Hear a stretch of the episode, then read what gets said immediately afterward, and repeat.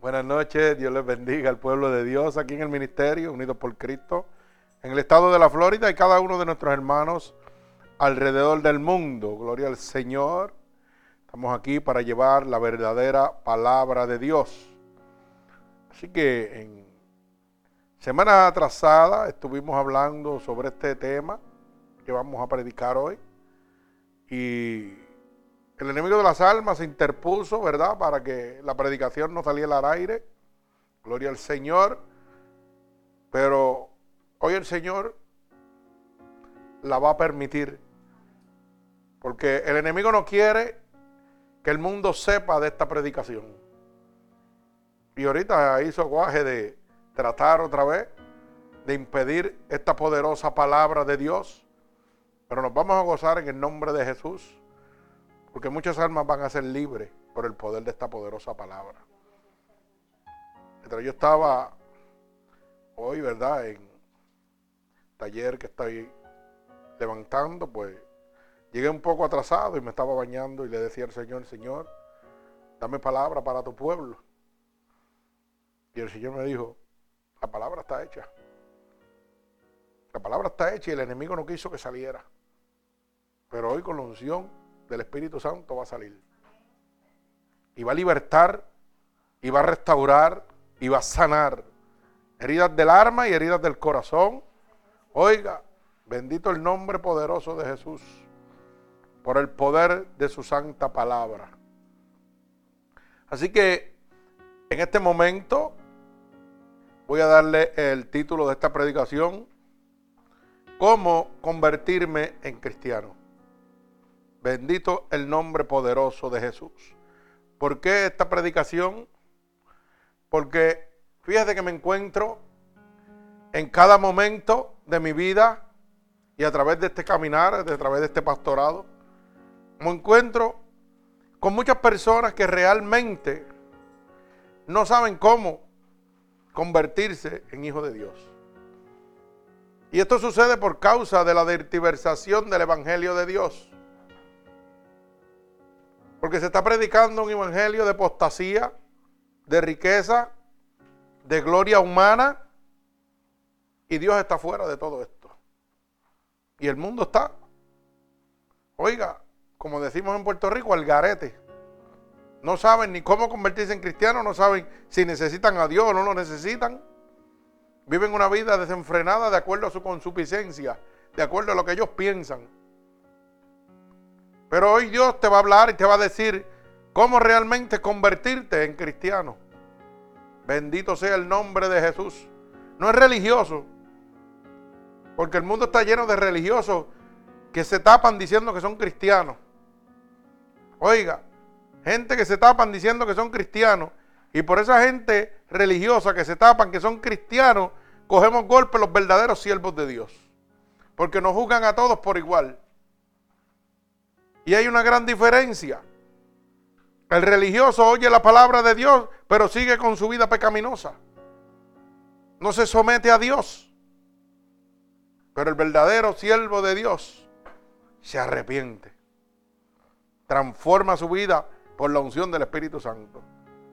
Y obedece la palabra de Dios. Desde el principio hasta el fin. Bendito sea el nombre de Jesús.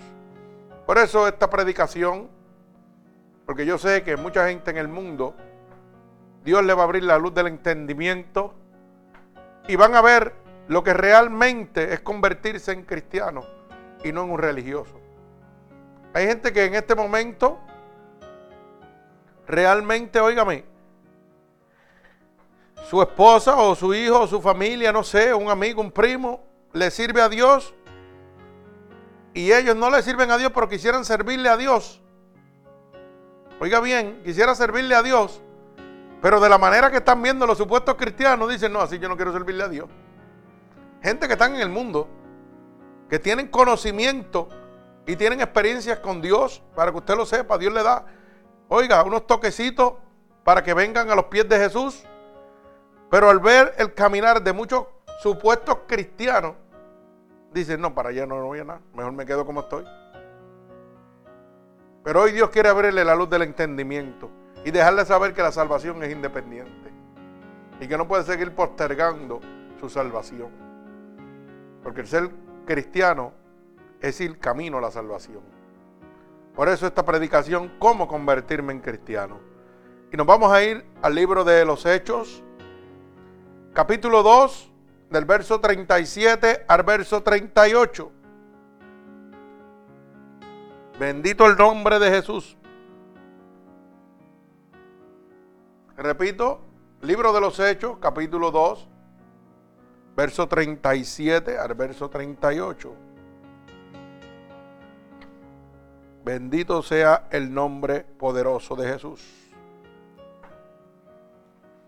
Mi alma alaba al Señor. Cuando lo tengan, decimos amén. Ok, leemos la poderosa palabra en el nombre del Padre, del Hijo y del Espíritu Santo. pueblo de Jesucristo dice amén. Sepa pues ciertamente toda la casa de Israel que a este Jesús, perdón, este es el 36. Sepa pues ciertamente toda la casa de Israel que a este Jesús, a quien vosotros crucificasteis, Dios le ha hecho Señor Jesucristo. Al oír esto, se compugieron de corazón y dijeron a Pedro y a los otros apóstoles, varones hermanos, ¿qué haremos? Pedro les dijo, arrepentíos y bautizase cada uno de vosotros en el nombre de Jesucristo para perdón de los pecados y recibiréis el don del Espíritu Santo. Mi alma alaba al Señor. El Señor añada bendición a esta palabra. Así que voy a orar en este momento. Señor, con gratitud delante de tu bella presencia, ya que tu palabra dice que donde hayan dos o más reunidos en tu santo nombre, ahí tú estarás, Señor. Padre, en este momento he leído tu poderosa palabra y yo te pido que esta palabra poderosa salga como una lanza, atravesando corazones, costados y rompiendo todo yugo y toda atadura de Satanás. Toda atadura que el enemigo de las almas ha puesto sobre tu pueblo, Padre, a través de la dertiversación de la palabra. Gracias a estos falsos apóstoles, mercaderes de la palabra, pastores fraudulentos, que mercadean el Evangelio, Señor, tu pueblo está padeciendo a causa de la falta del conocimiento, Padre. Yo te pido, Espíritu Santo de Dios, que tú rompas por el poder de tu palabra todo yugo y toda atadura. En el nombre poderoso de Jesús lo declaro hecho por el poder del Señor. Mi alma alaba al Señor. Fíjase que el verso 36 nos dice, ciertamente toda la casa de Israel, a este Jesús, quien vosotros crucificasteis, Dios les ha hecho Señor y Cristo. En este momento estamos viendo que Jesús vino a su pueblo y fue crucificado. El pueblo, oiga, vio todos los prodigios, milagros que el Señor estaba haciendo y no creyeron. No creyeron teniendo al propio Jesucristo en carne y hueso. Y le crucificaron. Usted sabe que hoy en día usted está nuevamente crucificando al Señor cuando usted no cree en su poderosa palabra. Cuando usted no acepta el sacrificio de Dios en la cruz del Calvario. Porque la palabra dice que el Señor envió a su Hijo a su unigénito. Fíjese, para que todo aquel que en él crea no se pierda, mas tenga vida eterna. Mandó a morir a su hijo para que usted fuera salvo. Óigame. Y la gente hoy en día, usted le habla de la salvación y no le interesa. Como quien dice, eso no me interesa. Y prácticamente usted está crucificándolo nuevamente. Porque está echando por un zafacón, por una vereda, el sacrificio de Dios en la cruz del Calvario. Le está diciendo al Señor que, no le, que usted, oiga, no le interesa la salvación. Que a usted no le interesa que a Él lo crucificaron. Que a usted no le interesa que a Él lo latigaron. Que a usted no le interesa que Él lo escupieron. Oiga, que a usted no le interesa que Él le pusieron una corona de espinas. Bendito el nombre de Jesús. Que a usted no le interesa que esa sangre que Él derramó le da autoridad a usted para ser libre de las gajas del diablo. Eso, eso es lo que usted está diciendo cuando viene alguien a hablarle de la palabra de Dios. Y le dice, no, no, no, yo estoy muy joven, eso no me interesa. Eso es lo que usted le está diciendo. Oiga bien, bendito el nombre poderoso de mi Señor Jesucristo. Prácticamente usted está crucificándolo de nuevo. Porque está echando en un vaso roto, en un zafacón, el sacrificio del Señor. Pero piense esto. La Biblia dice, que es la palabra de Dios, dice en Isaías 53, que por cada, oiga, por su llaga nosotros fuimos curados. Oiga bien, por la llaga de Jesucristo y para que esa llaga pudiera estar ahí, tuvo que ser latigado. Pero sin embargo usted le dice a Cristo, no me interesa que te latigaron. Pero cuando usted se está muriendo y está enfermo, le dice a cualquier hermano religioso o cristiano, como usted lo quiera llamar, por favor, órale a tu Dios para que me sane. Pero sin embargo, cuando Cristo viene a decirte, yo te puedo dar la sanación, tú le dices que no. Tú le dices que no te interesa. Que no me vengas a hablar de religión porque todos son unos ladrones. Eso es lo que la gente dice, porque eso es lo que yo oigo. Pero eso es gracias a los mercaderes de la palabra. Pero ¿sabe qué? Eso no debe, eso no debe asombrarle a usted. Porque eso está escrito en la palabra de Dios. Más de dos mil años. Lo que pasa es que usted la asombra porque como usted no lee la palabra de Dios, pues dice, ay Dios mío, son unos ladrones. Pero si el Señor te lo dice, que te cuide de los falsos profetas, mercaderes de la palabra, que venderán el Evangelio. Así que eso no es nuevo. Tú no lo sabes porque no te interesa oír de Dios. Pero cuando le dices al Señor que no te interesa, estás rechazando una sanación para ti. Fíjate, mira qué sencillo. La Biblia dice que por la sangre de Jesucristo nuestros pecados son libertados. Somos libres de pecado. Somos lavados por la sangre de Jesucristo. Y cuando viene alguien a hablarte del Evangelio de Dios, del sacrificio verdadero de Dios en la cruz del Calvario, y tú le dices que no te interesa. Pues entonces le estás diciendo a Dios que no te interesa que perdones tus pecados. Pero entonces cuando tienes una vida de aflicción, que las presiones económicas de este mundo te vuelven loco, estás clamando a Dios. Entonces, o sea, cogemos a Dios a conveniencia. Tengo una situación económica, ay Dios mío, ayúdame, porque esa es la primera palabra que decimos. Pero cuando vienen a hablarte de la salvación de Dios, no quieres saber de él. Oiga bien, está haciendo lo mismo que hizo el pueblo de Israel. Jesucristo vino a darle salvación, arrepentimiento de pecado. Oiga, y el pueblo lo crucificó. No le interesó. Lo mismo que está sucediendo en este momento. Y en aquel momento, ¿usted sabe qué? Estaban los mercaderes de la palabra también. Porque los maestros de la palabra eran los escribas y fariseos. Con los mismos que el Señor, oiga, a cada rato lo tentaban a Dios con la palabra para hacerlo caer. Y eran los maestros de la ley supuestamente en aquel momento. Oiga bien. Y ahora mismo, los maestros supuestos de la ley que se llenan de mucha teología, de mucho instituto, oiga, lo hacen para manipular a las personas.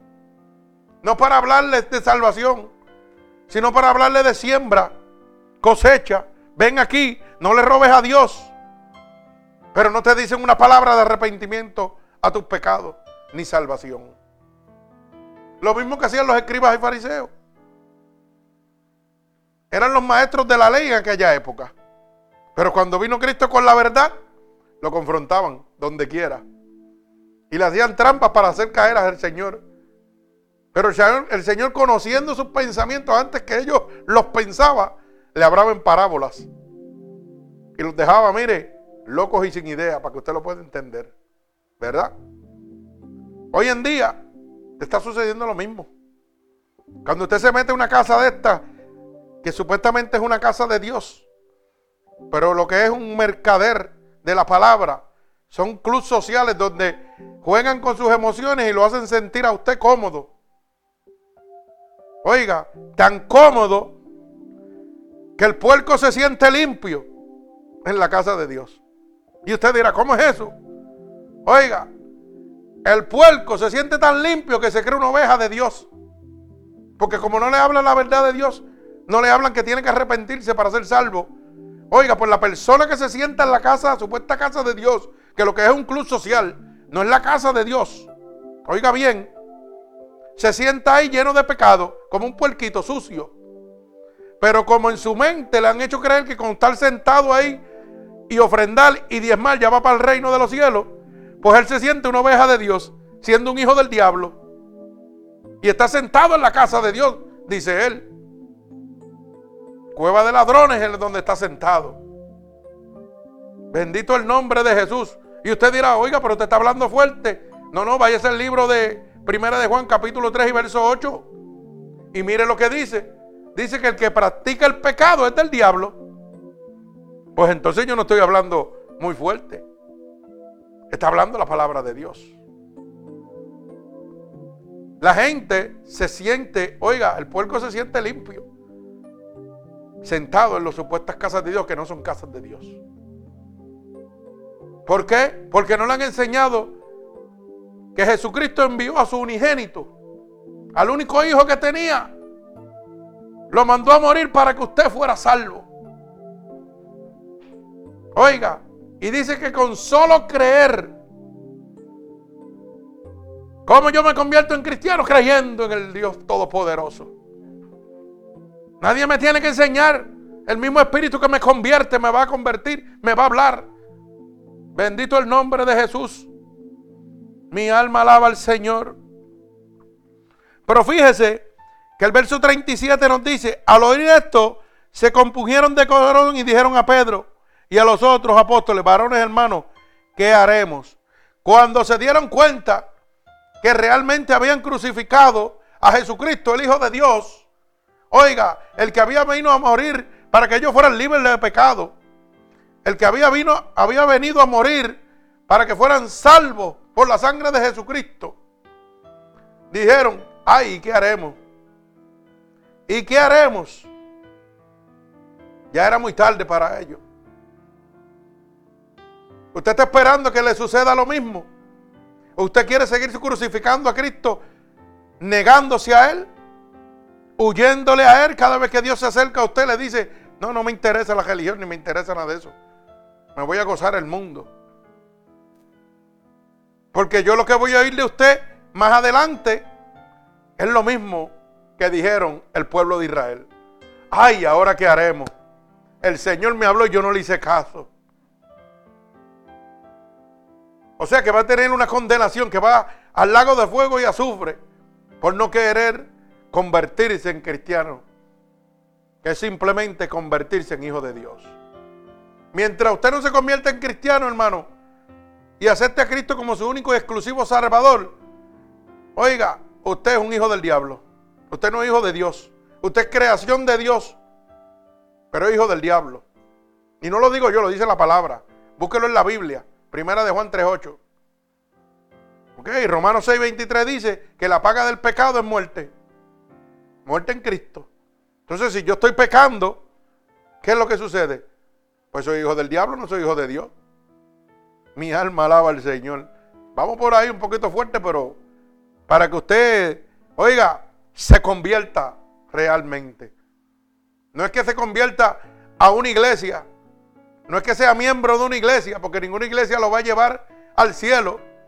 La palabra de Dios dice Oiga, que no hay más que un solo nombre bajo el cielo dado a los hombres en que pueda haber salvación. Jesucristo. Y se lo voy a hacer para que usted lo entienda más claro.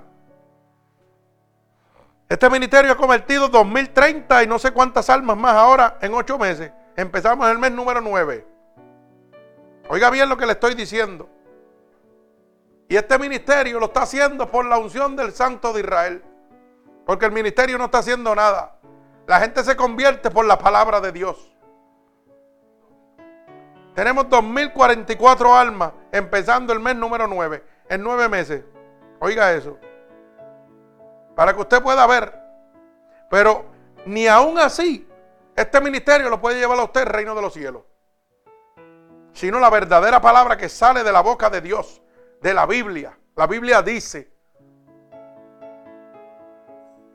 ni este ministerio Unidos por Cristo, ni la iglesia Fuente de Agua Viva, ni la iglesia de, de ni la iglesia de, oiga, ningún tipo de iglesia, ni la super mega iglesia de Carluna, ninguna de esas iglesias que son mercaderes de la palabra, ni Guandajolón ni nadie puede llevarlo usted a las manos del Señor. Solamente usted aceptando a Cristo como su único y exclusivo Salvador. Oiga, hay gente que van a iglesias con su pareja o con su amigo de invitado. Vente para mi iglesia que te voy a llevar para que tú veas cómo te va a gozar. Y lo que le tienen es un show autístico ahí. Un show tremendo. Ah, viene fulano de tal a cantar. Ajá. Y fulano de tal me va a entrar, me va a llevar al reino de los cielos, me va a dar la entrada para el cielo. Y 20 especiales y mucha música y mucho aire acondicionado y mucha pantalla gigante. Pero nada de arrepentimiento, nada de salvación. Pero si te dicen, oiga, si no trajo chavo, tenemos tarjeta de crédito, la puede pasar por aquí también. Oiga, y lo hacen desde el púlpito. Usted sabe lo que es que una persona se trepa en el púlpito de Dios. Oiga bien lo que le estoy diciendo a usted, el púlpito de Dios. No es del hombre, es de Dios a mercadear. Esto da vergüenza. Y ahora ya no necesitan ni tener la máquina grande. Ahora tienen una cajita que se llama Square. Y se la ponen al celular. Y donde quiera que usted esté, pase la tarjeta de crédito aquí, hermano, para su diezmo y su ofrenda. Y la palabra de Dios dice bien claro que cuando el Señor encontró a los mercaderes dentro de su templo, los sacó a latigazos. Y dijo, la casa de mi padre, casa de oración es. Bendito el nombre de Jesús. No sigamos crucificando a Cristo con nuestra mentalidad y nuestra necedad. Aceptemos a Cristo, aceptemos el sacrificio de Dios en la cruz del Calvario. Bendito el nombre de Jesús. ¿Cómo me convierto yo en cristiano? Mire cómo dice el verso 38. Y Pedro le dijo, arrepentíos y bautizase cada uno de vosotros en el nombre de Jesucristo para perdón de los pecados. Y recibiréis el don del Espíritu Santo. Ay, Santo, siento la presencia de Dios aquí en este momento. Oiga, usted quiere convertirse en cristiano, arrepiéntase de sus pecados. Acepte el sacrificio de Dios en la cruz del Calvario y usted recibirá el don del Espíritu Santo sobre usted. Yo he ido amigos y hermanos que me han dicho, yo he ido a esta iglesia y le he orado al Señor para que el Señor, oiga, me toque. Yo quiero sentirle el Espíritu Santo de Dios. ¿Y sabe qué le he dicho? Mira, si no lo ha sentido es porque Dios no está ahí. Porque esos son cuadras de ladrones. Porque lo único que tú necesitas es arrepentirte. Y tan pronto tú te arrepientas y le abras el corazón a Dios, el Espíritu Santo de Dios va a entrar dentro de ti. Y tú vas a recibir ese Espíritu de Dios sobre ti. Oiga, y tu vida va a ser transformada totalmente. La Biblia dice, busca el reino de Dios y su justicia y todas las cosas te han de ser añadidas. Todo lo que tú necesitas. Mi alma alaba al Señor. Bendigo el poderoso nombre de mi Señor Jesucristo. Mi alma alaba al Señor. No sigas haciendo como el pueblo de Israel, que tuvo la oportunidad, oiga, de ser salvo. Tenían a Jesucristo en carne y hueso. Tenían ese beneficio. Nosotros tenemos al Señor, pero a través del Espíritu Santo. Nosotros tenemos que guiar nuestras vidas por la fe. Ellos lo tenían en carne y hueso veían los milagros y prodigios de Dios al frente de ellos y lo crucificaron. No quisieron aceptar la salvación. Oiga, eran de dura serviz, no sé, usted de dura serviz también. Hoy el Espíritu Santo de Dios está con nosotros, pero esa puerta se va a cerrar un día y ya va a ser muy tarde para usted. Solamente diga el Espíritu Santo de Dios, me arrepiento ahora mismo de todo pecado que he cometido a conciencia o inconscientemente. Lléname de tu presencia. Y usted verá si el Espíritu Santo de Dios entra en usted o no. No busque una iglesia porque ninguna iglesia le va a hacer eso. El Espíritu Santo no usa intercesor. Eso es entre usted y Dios. Yo no puedo abrirle el corazón a usted para que el Espíritu entre. Pero la poderosa palabra de Dios sí. ¿Por qué? Porque va a ser lo que hizo con los pueblos de Israel. El pueblo de Israel se compujo. Le dio tristeza. Estaban arrepentidos de lo que habían hecho. No espere que a usted le suceda lo mismo, que tenga que arrepentirse también. Mi alma alaba al Señor. No espere que tenga que arrepentirse usted también. Y después decir qué haremos ahora. Porque cuando caiga en las manos del anticristo ya va a ser muy tarde. Tiene que pagar con muerte. ¿Usted lo sabía? Mi alma alaba al Señor. Bendigo el santo nombre de Jesús. ¿Cómo me convierto yo en cristiano? Lo primero que tengo que hacer es que hay que creer que Dios existe. El pueblo de Israel no creía que Dios existía. El pueblo de Israel no creía que Dios existía. Mi alma alaba al Señor. Y después se arrepintieron. Hoy la gente no cree tampoco. Pero es por causa de estos mercaderes de la palabra que no le hablan la verdad de Dios. Lo que le interesa es que usted se siente ahí, aunque usted esté lleno de pecados. A ellos no le interesa que usted se pierda. A ellos le interesa que usted le deje el diezmo y la ofrenda. Y que usted pueda suplir las necesidades de ellos económicamente. Pero no le interesa su alma. Jesucristo predicaba de arrepentimiento y salvación. Nada más. Mi alma alaba al Señor.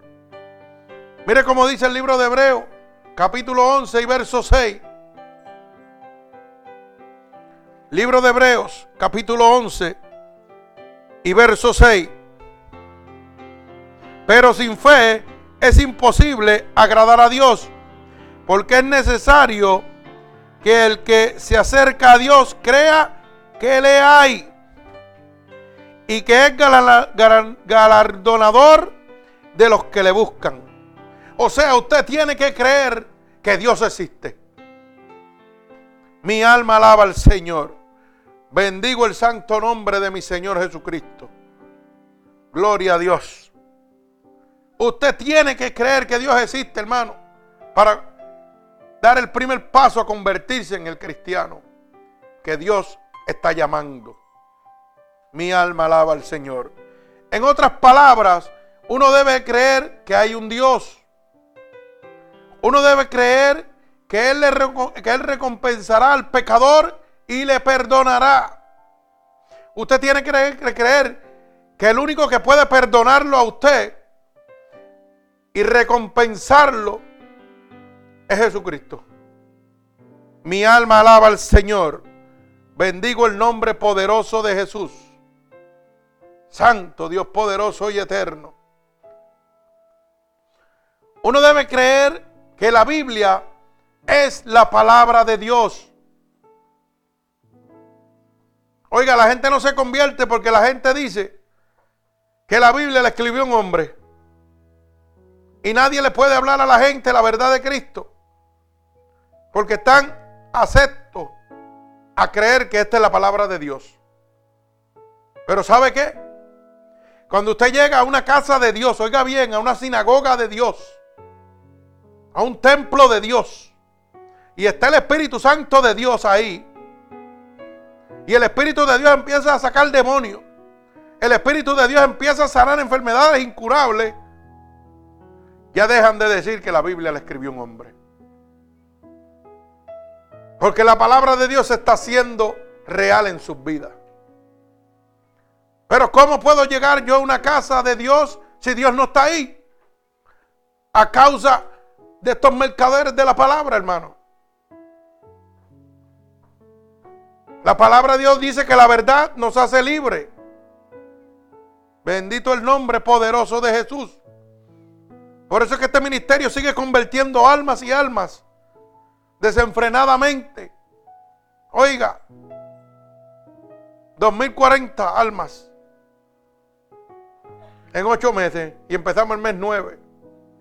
Para la gloria del Señor.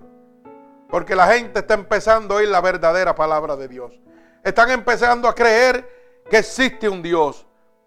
Están empezando a creer que hay un Dios que sana, que liberta, que restaura, que da vida al caído y que suple cada una de sus necesidades.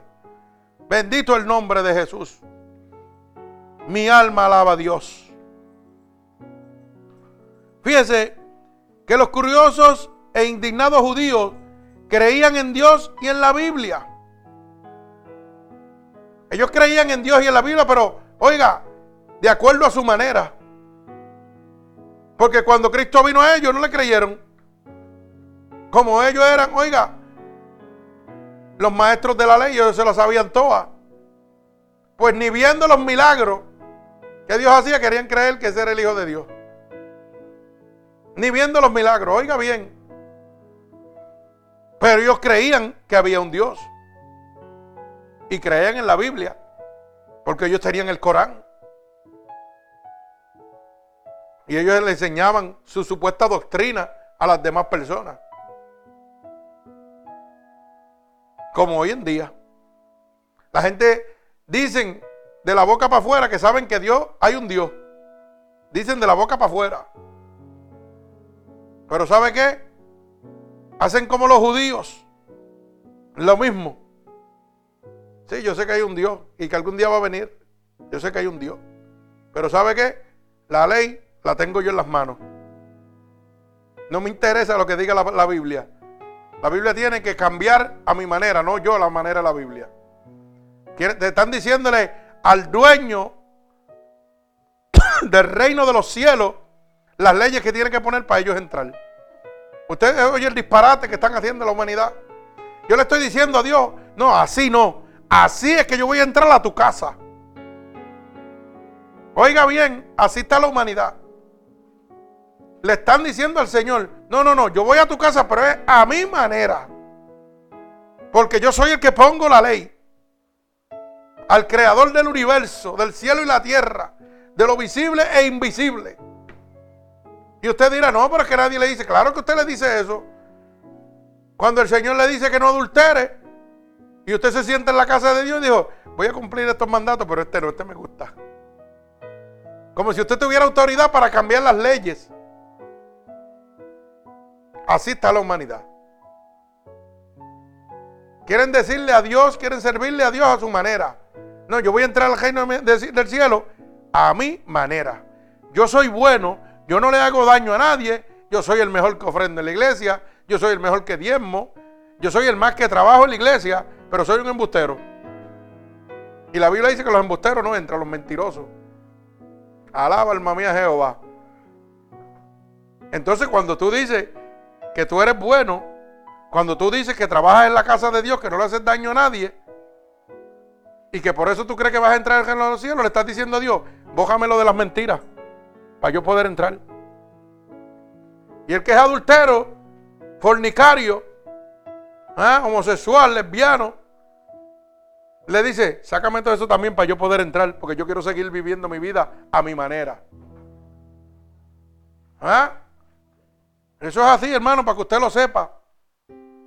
Pero esto pasa porque las supuestas casas de Dios, que lo que son son mercaderes de la palabra, que son clubes sociales, donde usted va a ver el mejor desfile de ropa, para que usted lo sepa. Usted no tiene que esperar la forma roja de Hollywood. Usted vaya a estos templos para que usted vea. Usted quiere ver las mejores prendas, las va a ver ahí. Los mejores carros, los va a ver ahí.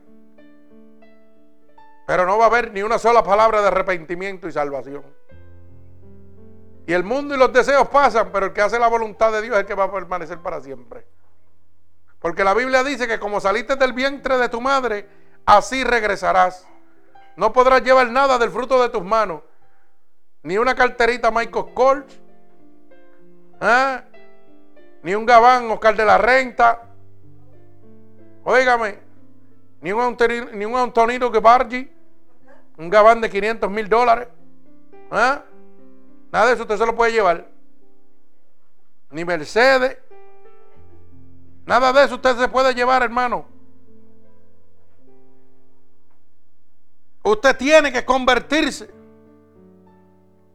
para que pueda entrar al reino de Dios. ¿Cómo me convierto en cristiano? Aceptando a Cristo como mi único Salvador. Aceptando que soy un pecador. ¿Cómo yo me convierto en cristiano? Hay que estar convencido de los pecados y del poder de su condena sobre su vida. Oiga bien lo que le estoy diciendo. Usted se quiere convertir en cristiano, pues usted tiene que estar convencido que usted es un pecador y estar convencido del poder de la condena que le trae el pecado que habita en su vida en este momento. De otra manera usted no se va a convertir. Porque si usted no se arrepiente y todavía no entiende la condena poderosa, oiga, que trae el pecado a su vida, usted no va a cambiar nunca. Pero ¿cómo, hermano, usted se va a convertir si nadie le habla la verdad? Mire, oiga bien lo que le voy a decir para que pueda entender. Sale el sol y se oculta el sol. Todos los ríos van a dar a la mar y la mar nunca se sacia. No hay nada nuevo bajo el sol. Bendito el nombre de Jesús. Lo que fue una vez volverá a ser y seguirá siendo. No hay nada que usted pueda hacer. La palabra de Dios dice que por más que usted se afane, no puede añadir ni un codo a su estatura. Usted sabe lo que le está diciendo la palabra de Dios. Que por más que usted trabaje, que usted trate de levantar un imperio aquí, usted no puede añadir ni un centímetro a lo que usted mide, a su estatura. Te quedas igualito para que puedas entender el pensamiento de tu mente. Bendito el nombre de Jesús. Pero yo tengo que predicarte lo que Cristo predicaba. Arrepentimiento y salvación. Para que tú puedas estar convencido de que eres un pecador y que los pecados te condenan al lago de sufre y fuego. Que no es como estar sentado en la iglesia bailando, gozando mi alma alaba al Señor. Que tú no puedes seguir pensando que porque trabajas en la iglesia vas para el cielo. Que porque eres el mejor diezmador vas para el cielo. Que porque no faltas un curto vas para el cielo. Déjame decirte, para que puedas entender que la Biblia es clara y dice en el libro de Gálatas capítulo 5 verso 19, apúntelo. Hermanos oyentes, apunten este verso. Libro de Gálatas, capítulo 5, verso 19 en adelante. Yo lo voy a leer y usted apúntelo, búsquelo en la Biblia para que usted vea que Dios le va a hablar. Y cuando usted lo lea, usted va a darse cuenta que usted no es tan santo como lo, lo imaginaba. Que usted no es ningún hijo de Dios, que usted es un hijo del diablo. Oiga bien, las palabras que le estoy diciendo, una palabra seria. ¿Sabe por qué? Porque yo era un hijo del diablo. Hasta que Cristo llegó a mi vida. Bendito el nombre de Jesús. Mire cómo dice. Oiga bien, Gálatas 5, 19. Y dice, y manifiestas son las obras de la carne, que son el adulterio, la fornicación, la inmundicia y la lascivia. Si usted es un adúltero, hermano, usted es un hijo del diablo. Si usted está fornicando en este momento, usted es un hijo del diablo, usted no es un hijo de Dios. Si usted está haciendo cosas inmundas, usted es un hijo de Satanás. Mire cómo dice el verso 20. La idolatría, la hechicería. Oiga, si usted es un idólatra y usted le gusta estar pidiéndole a los santos que no son Dios, Solamente a Dios usted puede pedirle. Porque solamente Dios fue el único que fue a la cruz del Calvario. Y esa sangre es la que lo libra a usted de pecado. Esa sangre es la que lo liberta de las acechanzas del diablo. Esa sangre es la que le da sanación a su vida. Esa sangre, ese sacrificio es el único que le da salvación. Usted no puede pedirle ni a Marco, ni a Mateo, ni a Lucas, ni a San Lázaro, porque ninguno de ellos puede hacer nada por usted. Oiga bien, ni a la Virgen María, ni a la Virgen de Guadalupe. Sí, oiga, nosotros creemos en ella, es la madre de Jesucristo. Pero no puede hacer nada por mí. Porque dice la Biblia, el libro de los Hechos, capítulo 4 y verso 12, que no más que un solo nombre bajo el cielo dado a los hombres en que pueda haber salvación. Jesucristo, el Hijo de Dios. Así que usted pierde el tiempo pidiéndole a otro santo. Bendito el nombre de Jesús. Pero como esto se ha convertido en un negocio, ahora las iglesias te ponen un montón de santos y retratos de santos y abajo te ponen una maquinita para que le eche peso o menudo y le prendas una vela. Porque voy a prender la vela y el santo me va a sanar. Oiga bien, oiga bien, eso es lo que le dicen. Y la gente está tan perdida que van embocados derechito. Derechito. Hermano, solamente Dios puede darle la salvación. Solamente Dios lo puede sanar. Solamente Dios lo puede libertar. Así que no siga idolatrando imágenes. Hechicería, enemistades. Oiga, ¿usted sabe cuánta gente en la casa de Dios van y que leerse la mano para que le dé suerte? Van donde los brujos los hechiceros. Ay, tengo una mala suerte encima. Y aquel, y aquel brujo le dice, pues búscate 500 que te la voy a quitar con un baño. Y te da un baño con ajo y cosas apestosas encima. Que esa peste te dura todo el mes. Y no hay quien se te pare al lado. Y cuando tú llegas que te para al lado, muchacho, tú hueles jaro. No, no, no, no me toques. No me toques. Así te dicen. No me toques que estoy santificado. Así te dicen, porque yo lo he oído. Yo estoy hablando de lo que yo he vivido. Y lo que estoy, estoy viendo. Pero le costó 500. Y fueron a buscar un matojo de esos que apesta mucho cuando lo hierven. ¿Ah? Pasote o hierbabuena o qué sé yo, esas cosas que le mientan. Que eso usted lo echa en una olla y eso huele, que Dios santo. Óigame. Orégano, le dan cuatro baños por la cabeza. Y usted apesta todo el mes. ¿Mm? Y la gente se lo cree y gente cristiana que dicen que son cristianos, lo que son son religiosos, yendo a leerse la mano, a ver qué número de la lotería se va a dar para yo salir de esta, situación económica. Cuando el Señor me dice, busca el reino de Dios y tu justicia, y todas las cosas yo te las voy a dar. Tú no tienes que estar buscando en lotería ni en ningún coso de eso. Tú tienes que buscar a Cristo. No tienes que estar buscando, oye, en este momento hechicero, brujo, santero. La Biblia dice, mire para que usted vea el poder que tiene Satanás de manipulación sobre el ser humano. Oiga bien lo que le voy a decir. El poder que tiene el enemigo de las almas. Y por eso es que yo digo que hay gente que son más bujos que el bujo de Balán. Que en vez de hablar, lo que tienen es que, mire, ojí, pronunciar como el bujo.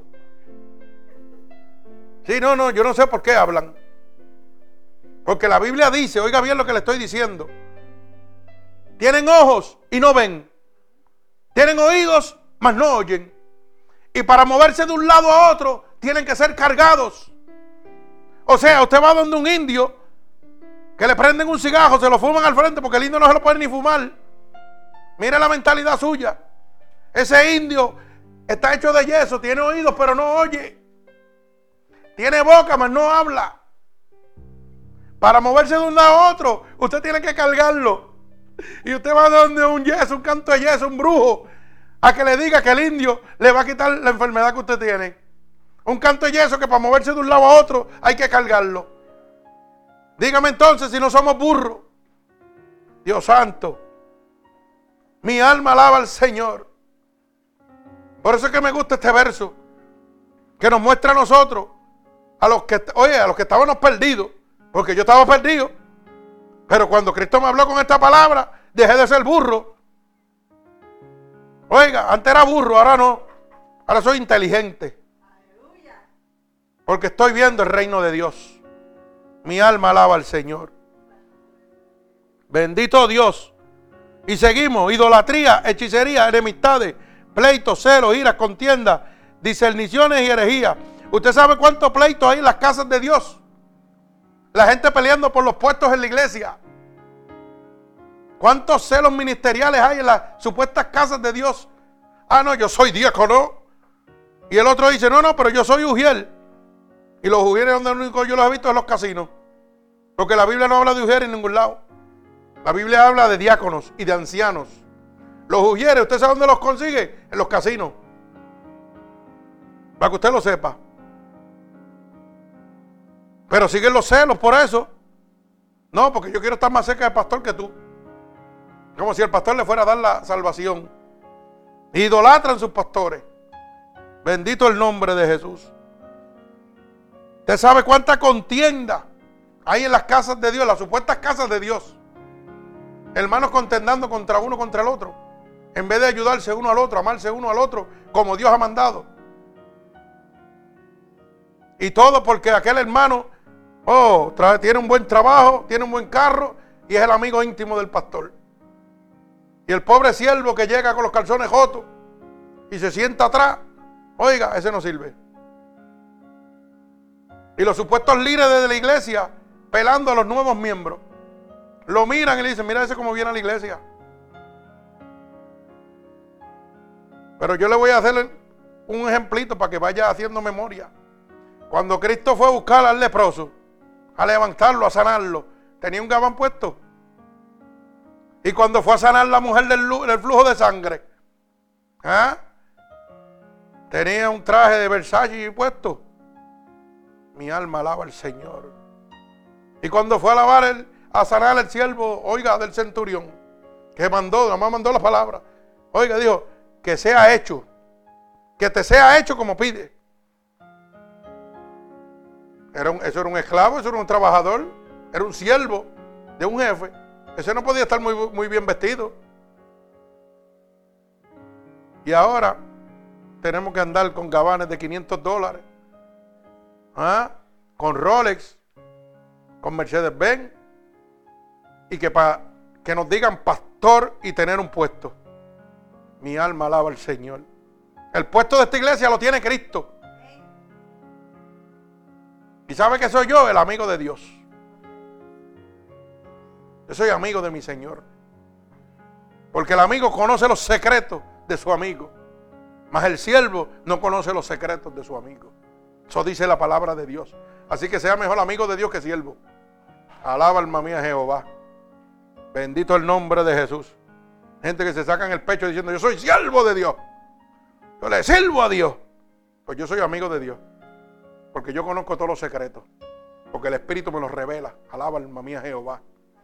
Y cuando hay alguien en necesidad en el templo, me dice, le duele allí.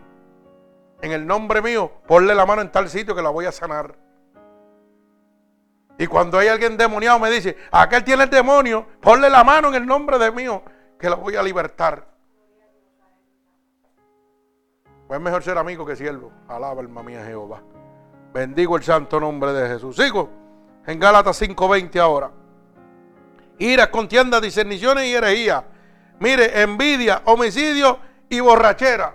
¿Usted sabe cuánta gente hay en las supuestas casas de Dios que van con su esposa y se hacen los angelitos? Y después se meten cuatro cervezas por allá escondidos. ¿Usted sabe cuánta gente se siente en las casas de Dios dándose de que es el sendo padre de familia o la senda madre de familia, hermano. En la supuesta casa de Dios, porque eso es la verdadera casa de Dios, no pasa. Porque donde está el Espíritu de Dios hay libertad. Y cuando entra un fornicario, un adulterio, el Espíritu lo transforma. Para que usted lo sepa. Ahí no juega, ahí el diablo no puede venir a jugar. Pero usted sabe cuánta gente se la dan de buen padre, buena madre. Y está mirando el reloj para que el culto se acabe. Porque su amiga de complacencia lo está esperando. Y ven, sueltan a la mujer en la casa y se van con su amante. ¿Ah? ¿Usted sabe cuánta gente lo hay? ¿Cuántos pastores haciendo lo mismo? Bendito el nombre de Jesús. ¿Cuánta gente esperando que se acabe el culto? Sueltan la familia, los hijos y todo en la casa y se van para el negocio más abajo. Aquí nadie me ve, me voy a dar una cervecita. Me voy a dar dos hasta que se embojachan. Mi alma alaba al Señor. Usted sabe cuánta gente está cometiendo orgía.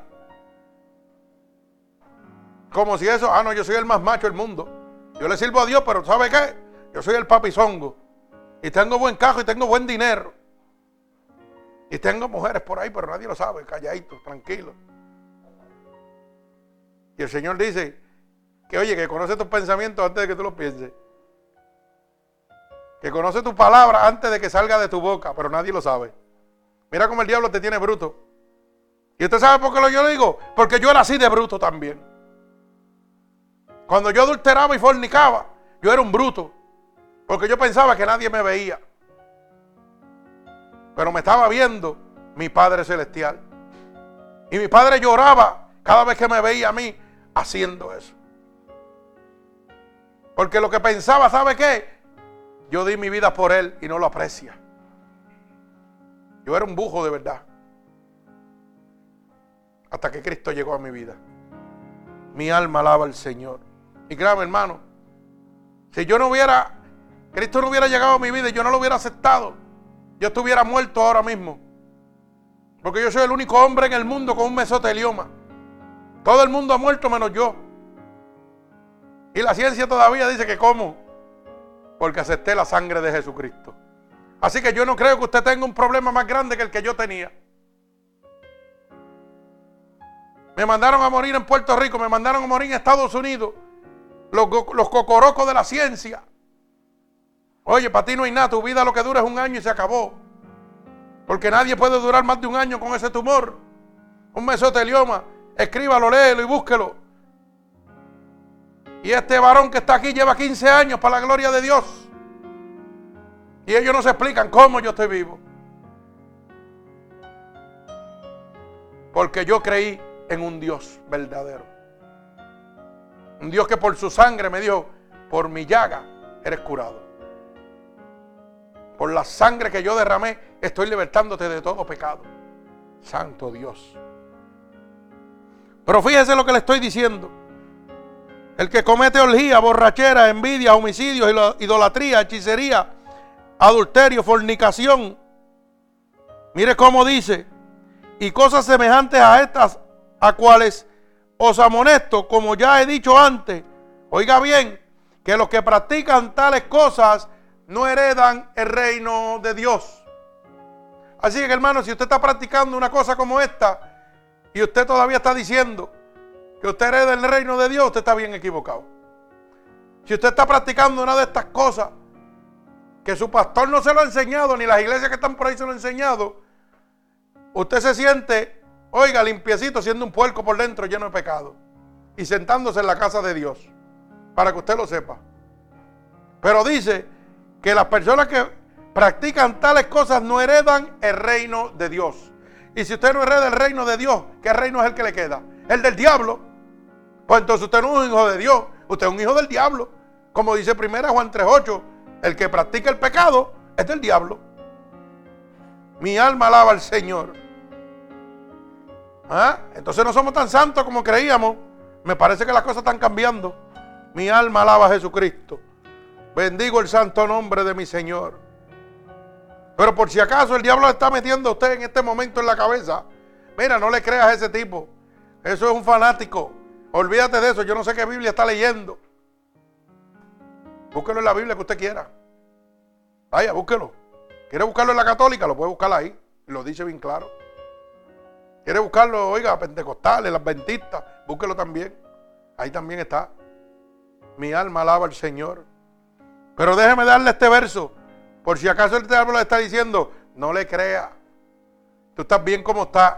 Tú estás fastidiado, pero tú estás bien. Eso es lo que el diablo te dice, que tú estás bien, aunque tengas una vida de aflicción, pero por las noches no puedes dormir. Te acuestas todas las noches y no puedes dormir. Y da las 4 de la mañana y tú dando vueltas, pero eres feliz, dice el diablo. No necesitas a Dios. No le creas al, no le creas al ministerio ni al pastor. Olvídate de eso, que ese está loco. Pero tú no puedes dormir, las deudas te agobian, te vuelves loco. ¿Y sabe qué? Este siervo está cortando ovejitas cada vez que se acuesta. No son puercos, yo no, yo no cuento puerquitos, yo cuento ovejitas. Cuando cierro mis ojitos, que toco la almohada, tengo la bendición que solamente Dios me puede dar. Usted sabe que hay gente que pelea para dormir.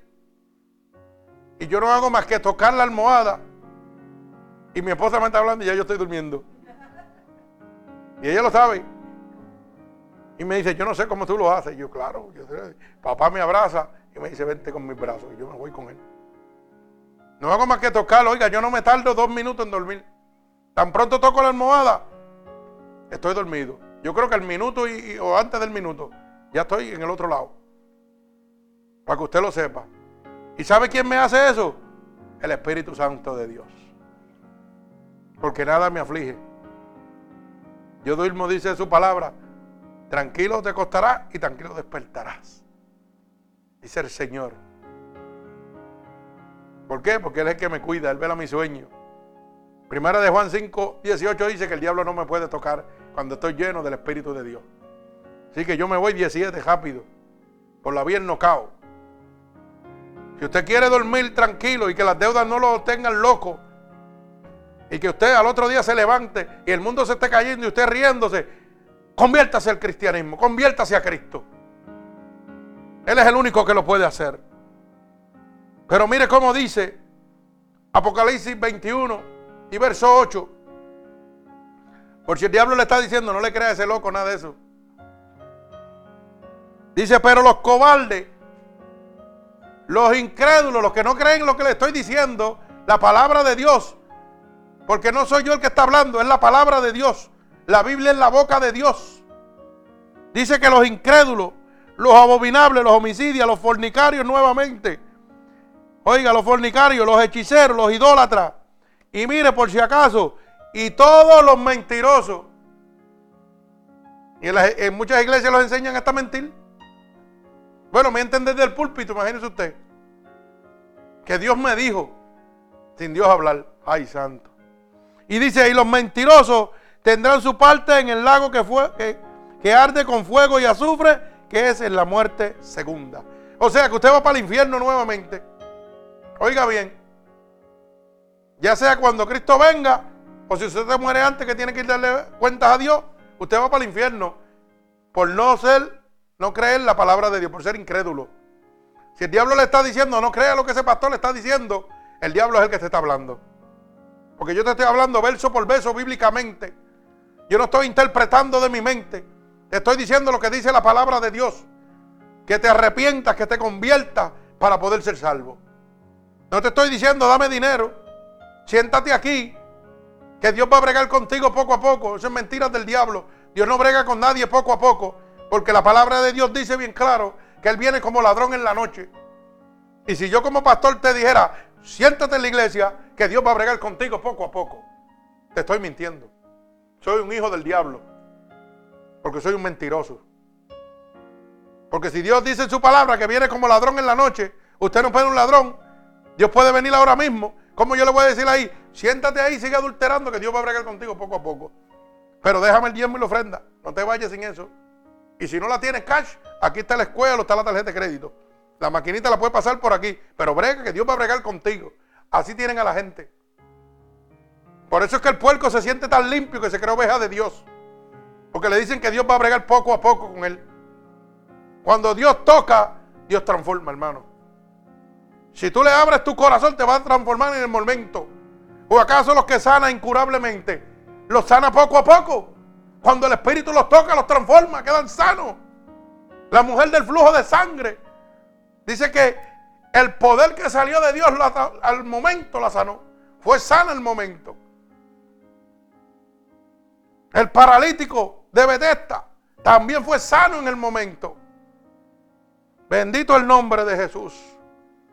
Los que eran libertados de los demonios eran libertados en el momento, no eran poquito a poco. Dios no le sacaba un demonio y le dejaba el otro perturbando su vida.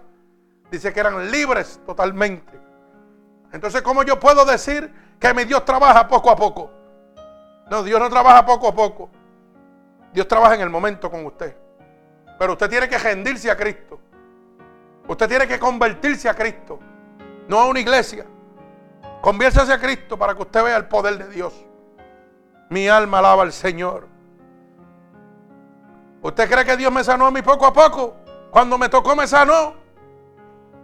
Por eso estoy vivo aquí predicando. Me tocó y me transformó. Y me sanó de adentro para afuera primero. Porque si alguien hablaba malo sobre la faz de la tierra era este siervo. Yo hablaba más malo que un gago. De tanta mala palabra inmunda que pronunciaba mi, mi boca. Para que usted lo sepa. No habían santos en el cielo, todos estaban abajo. Como yo me dieron golpe, yo lo digo con todo el amor de mi corazón. Porque yo soy libre por la sangre de Cristo. Y no me avergüenzo del Evangelio porque es poder de Dios. Y lo que yo hacía antes, oiga, que para usted un es malo, para mí es la gloria de Dios sobre mi vida. Porque le estoy diciendo al mundo de dónde Dios me sacó, el poder que tiene mi Señor. Yo no me avergüenzo de decir lo que yo era. Yo me lo gozo en el nombre de Jesús. Porque estoy glorificando a mi Señor donde quiera que me paro. Bendito el nombre de Jesús. Mi alma alaba al Señor. Santo Dios poderoso. Oiga, cuando yo me daba un golpe estaban todos los santos en el piso. Y cuánta mala palabra había, esa la sabía yo. Yo era una enciclopedia, pero de malas palabras. ¿Y usted sabe qué pasó? Que cuando Cristo vino a mi vida, que me tocó en mi casa, me lavó la boca de, oiga, con garganta y todo lo que tenía por ahí por abajo. Y mi esposa lo sabe. Se acabaron las malas palabras en el momento. Y ella veía cuando yo me daba un cantazo y lo que esperaba era que saliera una mala palabra. ¿Verdad? Ella lo sabe. Y lo que yo decía, gloria a Dios, aleluya. Y miraba el dedo botando sangre y gloria al Señor. Para que usted lo sepa. Ese es el poder de Dios. Y me transformó en el momento. Y los que libertan este templo y los que salen de este templo, los hacen en el momento. No se pone a brincar con ellos poquito a poco. Eso es mentira del diablo. El que le dice eso a usted, ¿sabe lo que pasa? Que Dios no está en el templo de él. Dios no está en el templo de él. Eso es un templo de hombre, no de Cristo, no del Espíritu Santo de Dios. Mi alma alaba al Señor. Fíjese que el Espíritu Santo de Dios, cuando lo toca a usted, oiga, él mismo es el que lo va a convencer a usted del pecado. Para que usted lo sepa. El mismo Espíritu de Dios. Tan pronto entra en usted, Él es el que lo convence a usted. Nadie puede resistir un toque del Espíritu Santo de Dios. Bendito el nombre de Jesús. Mire cómo lo dice el libro de San Juan capítulo 16, verso 7 y verso 8. Libro de San Juan capítulo 16, verso 7 y verso 8. Dice así la palabra de Dios. Pero yo os digo la verdad. Os conviene que yo me vaya, porque si no me fuera, el consolador no vendría a vosotros. Mas si me fuere, os lo enviaré. Y cuando Él venga, convencerá al mundo de pecado de justicia y de juicio. Mi alma alaba al Señor. El Espíritu Santo que está aquí entre nosotros, hermano, es el que lo convence a usted. El pastor Cano no puede convencerlo, pero Cristo sí. Porque cuando Él entra dentro de usted, ese Espíritu entra dentro de usted, hermano. Oye, usted es una nueva criatura. Toda la inmundicia que hay en usted sale. Los demonios salen corriendo. Y usted queda nuevo por la función del Espíritu de Dios. Mi alma alaba a Cristo. Bendigo el santo nombre de mi Señor Jesucristo. Oiga, Dios atrae a los hombres hacia Cristo. ¿Usted sabía eso? Que Dios atrae a cada uno de nosotros a través de nuestro Señor Jesucristo, a través de su sacrificio. Por eso envió a Jesucristo, su unigénito, para que todo aquel que le crea no se pierda, mantenga vida eterna. Fue el medio de intercesión para que usted y yo seamos salvos hoy. Tuvo que morir para que el Espíritu Santo descendiera y estuviera aquí entre nosotros. Porque es el único que puede bregar y darnos la salvación en este momento. Bendigo el santo nombre de mi Señor Jesucristo. Mi alma alaba al Señor. Gloria a Dios. Mire cómo dice el libro de San Juan, capítulo 6 y verso 44. Gloria al Señor. Libro de San Juan, capítulo 6 y verso 44. Gloria a Dios. Dice la palabra de Dios, ninguno puede venir a mí si el Padre que me envió no le trajere. Y yo le resucitaré en el día postrero. Oiga, nadie puede venir a Cristo, al Señor, a Dios, si no es por el Espíritu Santo. Y el Espíritu Santo, que es el que está entre nosotros, es el que nos va a resucitar a nosotros delante de la presencia de Dios en el día postrero. Mi alma alaba al Señor. Gloria al que vive y reina. Santo Dios poderoso y eterno. Fíjese que aquellos judíos fueron compugidos de corazón. Y eso lo vimos en el libro de los Hechos, capítulo 2 y verso 37. Que dice la palabra de Dios. Repito, libro de los Hechos, capítulo 2 y verso 37, donde comenzamos. Al oír esto, se compugieron de corazón y dijeron a Pedro y a los otros apóstoles, varones hermanos, ¿qué haremos? Cuando se dieron cuenta de lo que habían hecho, los judíos se compugieron, le dio tristeza. Se sentían abandonados, se sentían oiga, lo que hemos hecho, ¿cómo vamos a arreglar este problema ahora? Bendito sea el nombre de mi Señor Jesucristo. Así mismo nos sucede a nosotros cuando Cristo nos habla y le damos la espalda.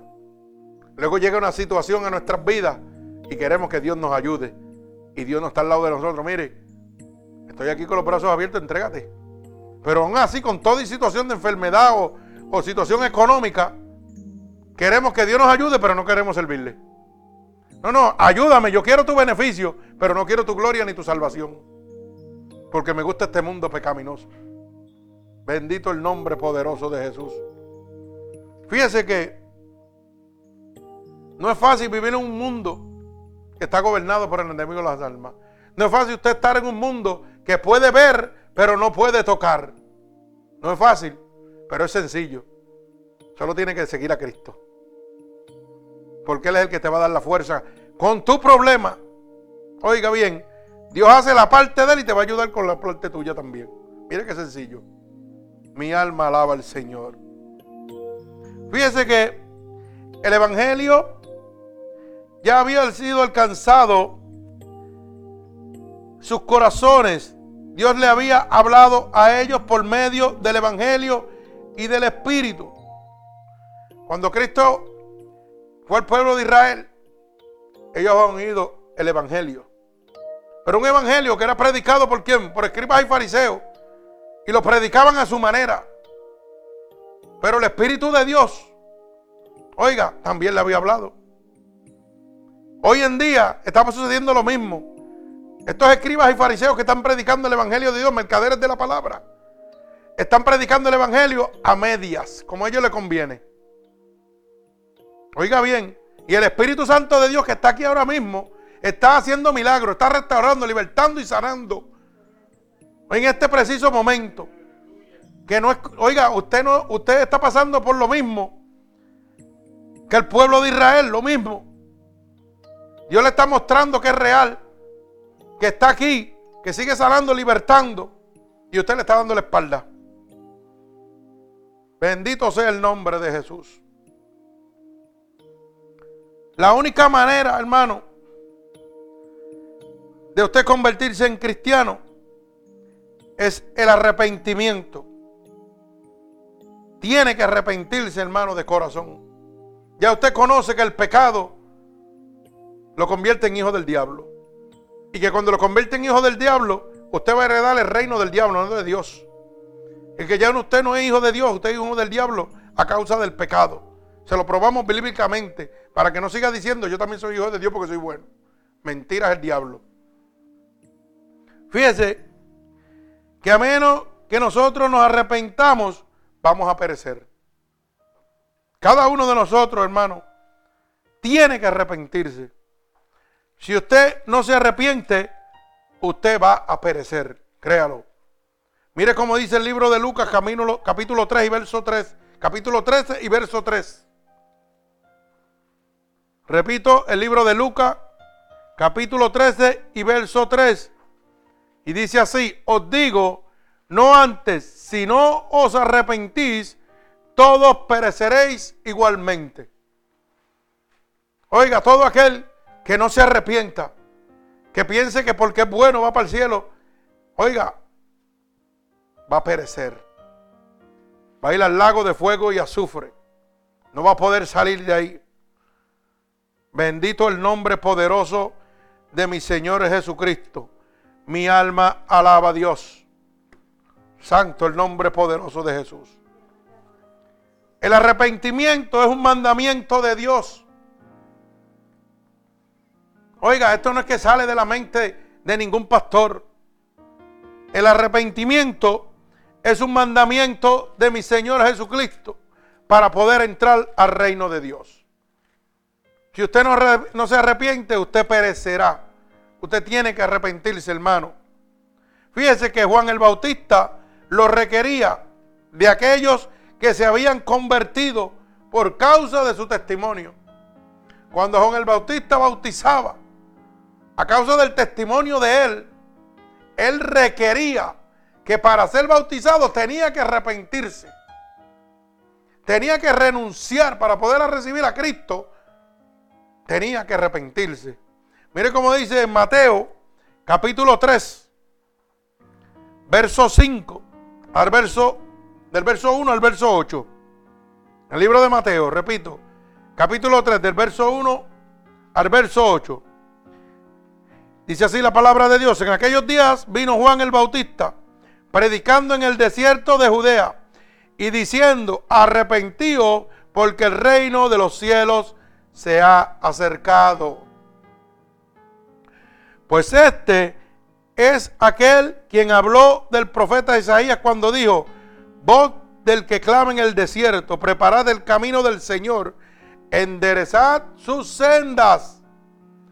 Y Juan estaba vestido de pelo de camello y tenía un cinto de cuero alrededor y sus lomos y de sus lomos. Y su comida era langostas y miel silvestre.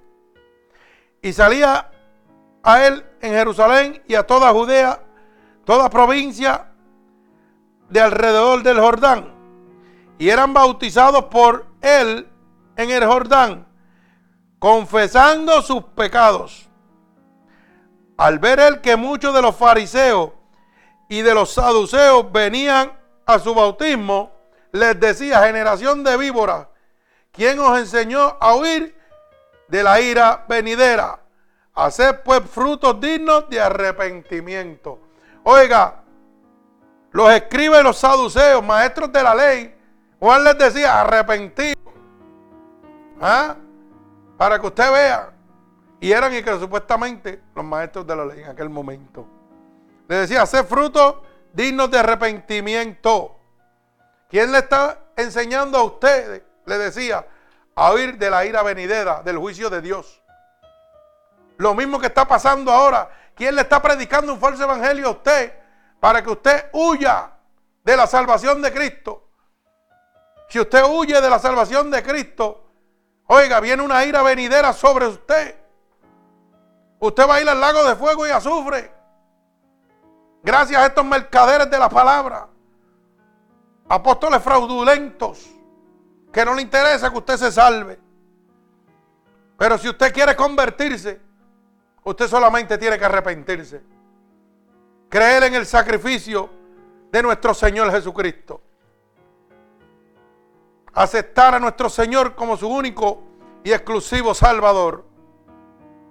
Fíjese que los tres años de ministerio de nuestro Señor Jesucristo, Cristo lo único que predicaba era sobre el tema del arrepentimiento. Entonces la Biblia dice que nosotros debemos ser imitadores de Cristo. ¿Y por qué estamos predicando apostasía? ¿Y por qué estamos predicando comodidades y placeres y riqueza. Eso era lo que predicaban los, los escribas y fariseos. Y la Biblia dice que por los frutos se conocen. Entonces, si usted está predicando de apostasía, oiga, de engrandecimiento, de riqueza, de gloria humana, usted es un escriba y un fariseo también. Bendigo el nombre de Jesús. Pero si usted es un amigo de Cristo y quiere ser imitador de Cristo, usted tiene que predicar arrepentimiento y salvación. Lo que se ha perdido. Nosotros tuvimos una gran escuela.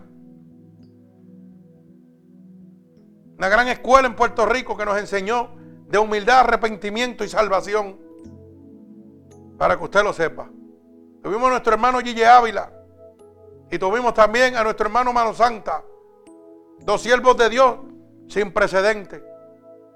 Hombres que oraban todo el tiempo. Y Dios siempre nos había guiado enseñándonos a través de él. Y mire cómo es la cosa de la vida, porque yo como digo una cosa, digo la otra. Eso es ahora que yo me convertí. Pero cuando yo oía que estaba en el mundo, yo oía allí, allí yo decía, ese es un loco fanático. que se vaya para allá, que yo no quiero ni oírlo. Yo se lo digo de todo corazón, así lo decía yo. Que vienen estos religiosos para acá, mira, ahora y que la caja el diablo, y que esto, que esto y lo otro. No hace más que hablando del diablo, que yo no quiero ni oírlo. ¿Y sabe lo que hizo el Señor? Me puso ahí la iglesia de la ya con mi esposa y todo el mundo. Alaba alma mía Jehová, ya Camuy. Con mi hermano bebé, gloria al Señor también. Y después me metió en una iglesita que los sillones estaban llenos de polillas. Para que usted lo sepa en un monte allá, por Ciales metido allá en lo más profundo de Ciales, en la oscuridad por allá. Para que usted lo sepa. El techo era de zinc. Las maderas del techo, cada vez que daba el viento, la polilla te caía encima. Yo no estoy hablando de ninguna mentira, estoy hablando de una realidad. Para que usted lo sepa. No había abanico, no había aire acondicionado, no había ventana, no había puerta. Lo que había eran cuatro tablas de zinc cuatro espeques puestos en el piso y unos bancos viejos llenos de polillas. Para ahí fue donde yo conocí grandemente a mi Señor. Aquel hombre estaba lleno de la unción del Santo de Israel. Y yo me iba a gozar para allá.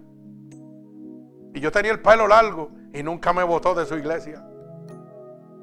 Como hicieron en otras iglesias porque llegué con el pelo largo. Me votaron de una iglesia por allá eh, en Nueva York. Se creía que me iba a votar. Y cuando hicieron el llamado, el primero loco que se levantó fui yo. Y yo le dije, pues yo quiero que tú ores por mí.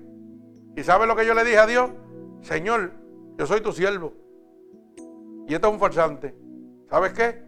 Si este tipo se atreve a ponerme las manos encima, quémasela. Y cuando aquel pastor yo le dije que quería que orara por mí porque yo tenía un ministerio y quería fortaleza, el hombre no se atrevió ni a bajarse del púlpito.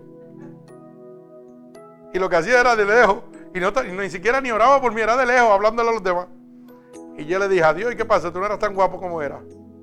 El león no es tan bravo como ruge, para que usted lo sepa. Porque yo andaba con el león de Judá, como el santo de Israel.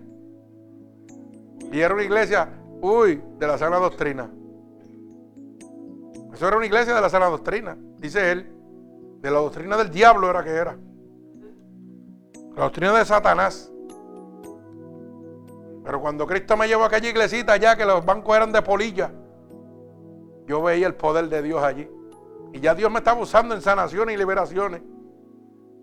Y yo no sabía que él iba a partir pronto. Y la última vez que yo fui allí, que el Espíritu me tomó, empecé a trabajar con él, a libertar allí, a gozarme con él. Y me dijo estas palabras y nunca se me olvidan. Dios te ha dado lo que yo tengo. Y yo lo digo, los pelos se me paran. Porque aquel hombre tenía una unción del Santo de Israel terrible. Y cuando él me dijo eso, las lágrimas empezaron a bajarme. Y yo me puse tan nervioso. Y yo, ¿sabes qué? Tú tienes. Oye, Dios te ha dado lo que yo tengo, tú lo tienes. Lo que yo tengo, tú lo tienes también. Y yo no sabía que, ya era tiempo del partir. Cuando una persona parte, ya Dios tiene otro preparado. Yo sé que Dios tiene otro preparado en mi camino.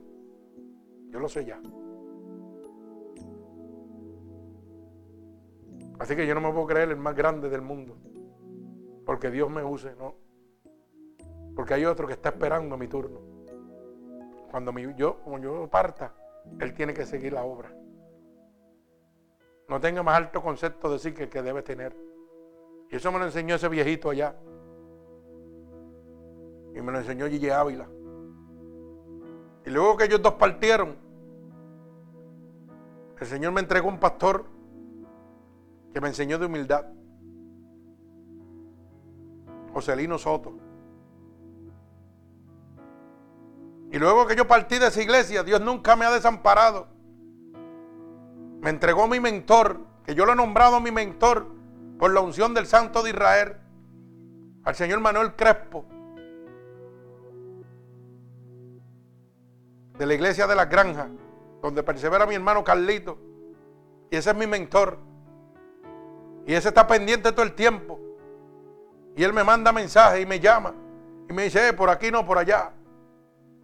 Cano, está todo bien esto, lo que hay. Y yo no pertenezco a su iglesia. Quiero que lo sepa. Pero pertenecemos al mismo Cristo. Y Cristo le dijo a él, cuídamelo. Cuídamelo. Y ese es el trabajo que él está haciendo conmigo. Y a veces me jala las orejas. Me dice, Canito, ¿qué pasa? ven acá, por aquí es que es. Y yo digo, ah, por ahí mismo que es. Por ahí mismo que. Yo nunca le he dicho que no.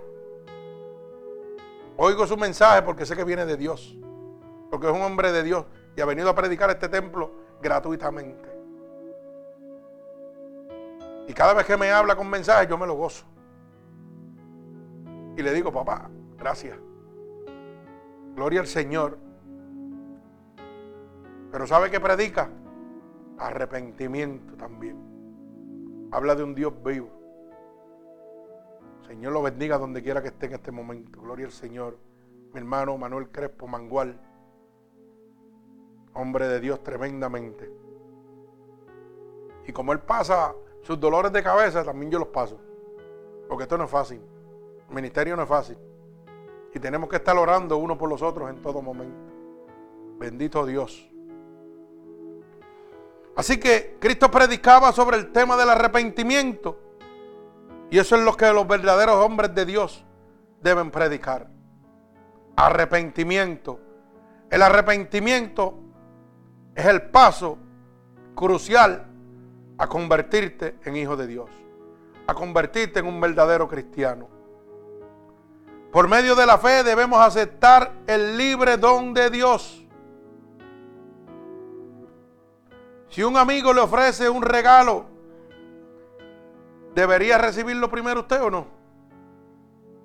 Sin antes no haberlo aceptado. Mi alma alaba al Señor. Me parece que se quedaron como el neutro. Si un amigo le entrega un regalo a usted, ¿no debe primero usted aceptarlo antes de recibirlo? Yo tengo que aceptar a Cristo antes de recibirlo. Alaba alma mía Jehová. Tengo que aceptar a mi Señor Jesucristo antes de recibir la salvación que Él me puede entregar. Tengo que recibirlo. Mi alma alaba al Señor. Cristo le ofrece el perdón después que haya cumplido con todas las condiciones impuestas por Dios. Pero usted debe aceptar para recibir cada una de las condiciones que Dios ha dejado establecidas. Y la primera que Dios dejó establecida es creer en Él arrepentirse a la vida pecaminosa y guardar cada uno de sus mandatos para poder entrar al reino de Dios.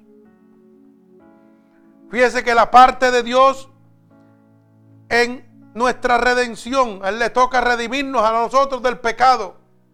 Lo hizo una vez y lo sigue haciendo a través del Espíritu Santo en este momento. Proveer la expiación del pecado, Cristo lo hizo.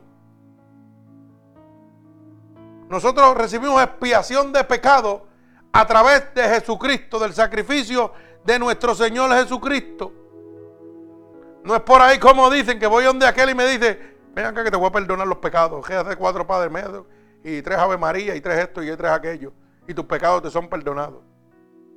Oiga eso, como está la gente. ¿Ah? La gente perdonando pecados. Oiga eso. El único que cometió expiación de pecado, que el único que le puede dar la expiación de pecado a usted se llama Jesucristo, el Hijo de Dios, que fue el único que murió en la cruz del Calvario. Bendito el nombre de Jesús. Por eso el libro de Juan, capítulo 3 y verso 16, porque de tal manera amó Dios al mundo que ha dado a su unigénito, para que todo aquel que en él crea, no se pierda, mas tenga vida eterna. Oiga bien, el único que puede darle expiación de pecado es Jesucristo, el Hijo de Dios. No hay hombre sobre la faz de la tierra. El único que puede santificar gente se llama Jesucristo. Cuando usted llega allá arriba es que usted lo santifican. Pero aquí ningún hombre puede decir que yo soy un santo. Y aquí la gente canonizan y santifican a la gente como si fueran dioses. ¿Y cómo usted conoce la vida de ese hombre? ¿Y cómo usted sabe si ese hombre por la cara suya es de frente, pero intimidamente es un demonio? Y usted está santificando un demonio. A usted lo pueden engañar, pero a Dios no lo pueden engañar. El único que lo puede hacer se llama Cristo. Pero como esto es manipulación del diablo, la gente sigue canonizando y que santos aquí en la tierra. Y los demás bujos se van a orarle y a pedirle a ese que canonizaron. Cuando la misma palabra de Dios dice que solo a Dios le pedirás, a nadie más. Porque no hay otro nombre bajo el cielo dado a los hombres en que pueda haber salvación. Imagínese usted que venga cualquiera aquí que tenga un clero angelical un puesto alto en la, iglesia y porque yo echo demonios fuera por el nombre de Jesús. Porque la gente se sale cuando le pongo las manos en el nombre de Jesús. Él diga, Cano se murió, lo vamos a hacer santo. ¿Y cómo él sabía si Cano era adúltero? O si Cano tenía pensamientos inicuos. ¿Y cómo él sabía si Cano va para el infierno o va para el cielo? Porque eso lo sabe Cano y Dios, eso no sabe más nadie. Entonces usted puede decir que Cano es un santo. Alaba alma mía Jehová. Esto es para que abran la mente, porque la gente me están oyendo y están perdidos. Hay gente que están, oiga, entonces usted le va a decir, cuando le pongan una foto de Cano en la pared, se va a jodillar y le van a, le van a poner un pesetero aquí para que chichao. Créalo. Le van a poner un pesetero aquí o le van a poner una vela para que la prenda y eche un peso. Y usted va a venir, ay Cano, Santo Cano, Santo Cano, ven acá. Ayúdame con esto. Y Cano se está quemando en el infierno porque era un adúltero. O Cano se está quemando en el infierno porque era un mentiroso. Pero la Biblia dice que en su nombre echarán fuera demonios. ¿Ah? Dice la Biblia. Y después cuando vayan delante de la presencia de Dios dice también, hacedores de maldad no los conoceré. Así que no se equivoque. Alaba alma mía Jehová. No porque echan demonios son de Dios. Así que tengan, mucha cuenta con eso, porque el Espíritu Santo de Dios le va a enseñar a usted quién es de Dios y quién no es de Dios. Así que métase con Dios. No se meta con ningún disparatero de estos que están por ahí. Bendito sea el nombre poderoso de mi Señor Jesucristo. Uno debe aceptar a Cristo por la fe. Por medio de la fe debemos aceptar el libre don de Dios. Santo, mi alma alaba al Señor. Si el perdón, después que haya cumplido con todas las condiciones impuestas por Dios, usted va a recibir el perdón y la salvación. La parte de Dios, como dije ahorita, es la redención en su vida. El único que puede darle redención y expiación de pecado es la sangre de Cristo. No hay más nadie. Proveer la expiación, ya lo vimos en Juan 3:16, a través de Cristo, nadie más convencer o atraer al pecador, esto es lo que Él hace. Cristo hace eso a través del Espíritu Santo de Dios. Cristo lo hace cuando yo declaro por la sangre de Cristo. Pasa aquí para que tú veas que Dios te va a convertir. Ábrele tu corazón a Cristo y yo te aseguro que yo voy a orar por ti Y el Espíritu Santo de Dios que está en este templo va a transformar tu vida. Porque eso lo hace el Espíritu Santo de Dios. Pero eso usted lo puede decir cuando usted le sirve a Dios. Y usted está seguro que el Espíritu de Dios está en su templo. Pero cuando hacen un llamado ahí a los papagayos, sin autoridad ninguna, oiga, usted tiene que tener cuenta. Y hay gente que, oiga, como dice la hermana, ¿y por qué ora por ti? Después que está al frente. Adiós, pero el Espíritu de Dios no te habla. ¿Ah? Tú tienes que decirme a mí, ¿por qué yo tengo que orar por ti? Hermano, usted está en la casa del diablo metido, salga de ahí. Para que usted lo sepa. Pasan al frente a buscar, oiga, un Dios que le están ofreciendo que no está ahí. Y cuando la gente pasa al frente, la gente sale peor de lo que entraron. ¿Usted sabía eso? Porque salen desilusionados de Dios y no vuelven a tocar una iglesia. Pero es porque son bujos también. Porque lo que están buscando es al hombre y no a Dios. Porque lo que les gusta es la buena palabrería y el buen amigo. Pero no le interesa la salvación. Una casa de Dios que no le hable de salvación, usted no es casa de Dios, es casa del diablo. Porque el único que no quiere que usted se salve es Satanás. Porque vino a matar, hurtar y destruir. Bendito el nombre de mi Señor Jesucristo. Pero ¿sabe qué? Dios lo va a convencer y lo va a traer a usted a los brazos de Jesucristo, ya, a donde Dios a través del Espíritu Santo que está aquí. Por eso es que cuando la gente llega a este templo, yo le digo, aquí o te conviertes o te tienes que ir, una de las dos. Así se lo digo, Jaspao, aquí no es jugando. Tú quieres tener un cambio, aquí está el Espíritu de Dios. Pasa adelante para que tú veas. Y hay unos que han llegado y se han ido y no se atreven ni pasar adelante. Las patas le tiemblan como gallinas, ¿sí? Porque tú tiemblas. Otros se sientan y rompen a llorar oiga, mientras estamos lavando nada más. Y yo, adiós, y yo, mire, me soplo así en la mano a ver si dice cebolla que le estoy haciendo que yo llore. Pero es el Espíritu Santo de Dios que está aquí. Y cuando llega se convierten. Y cuando llega son libertados. Y no tenemos pantallas gigantes, ni tenemos muchas sillas enormes, cómodas, pero tenemos al Santo de Israel aquí. Bendito el nombre poderoso de Jesús. Mi alma te alaba. Perdonar los pecados. El Señor perdona los pecados sobre la base de nuestra confesión de los mismos. Mire cómo dice Primera de Juan. Bendito el nombre de nuestro Señor Jesucristo. Primera de Juan,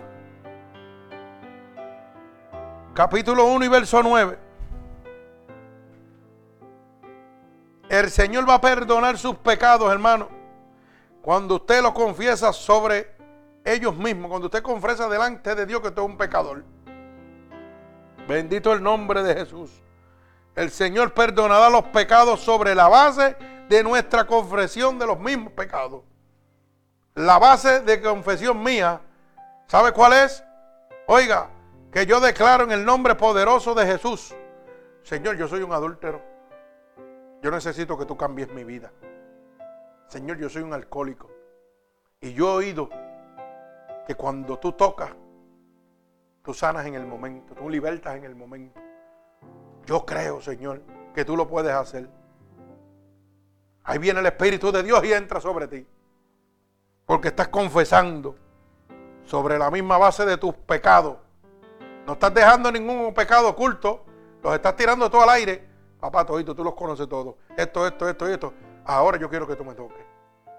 Señor, ya yo reconozco que sin ti no puedo vivir. Te necesito.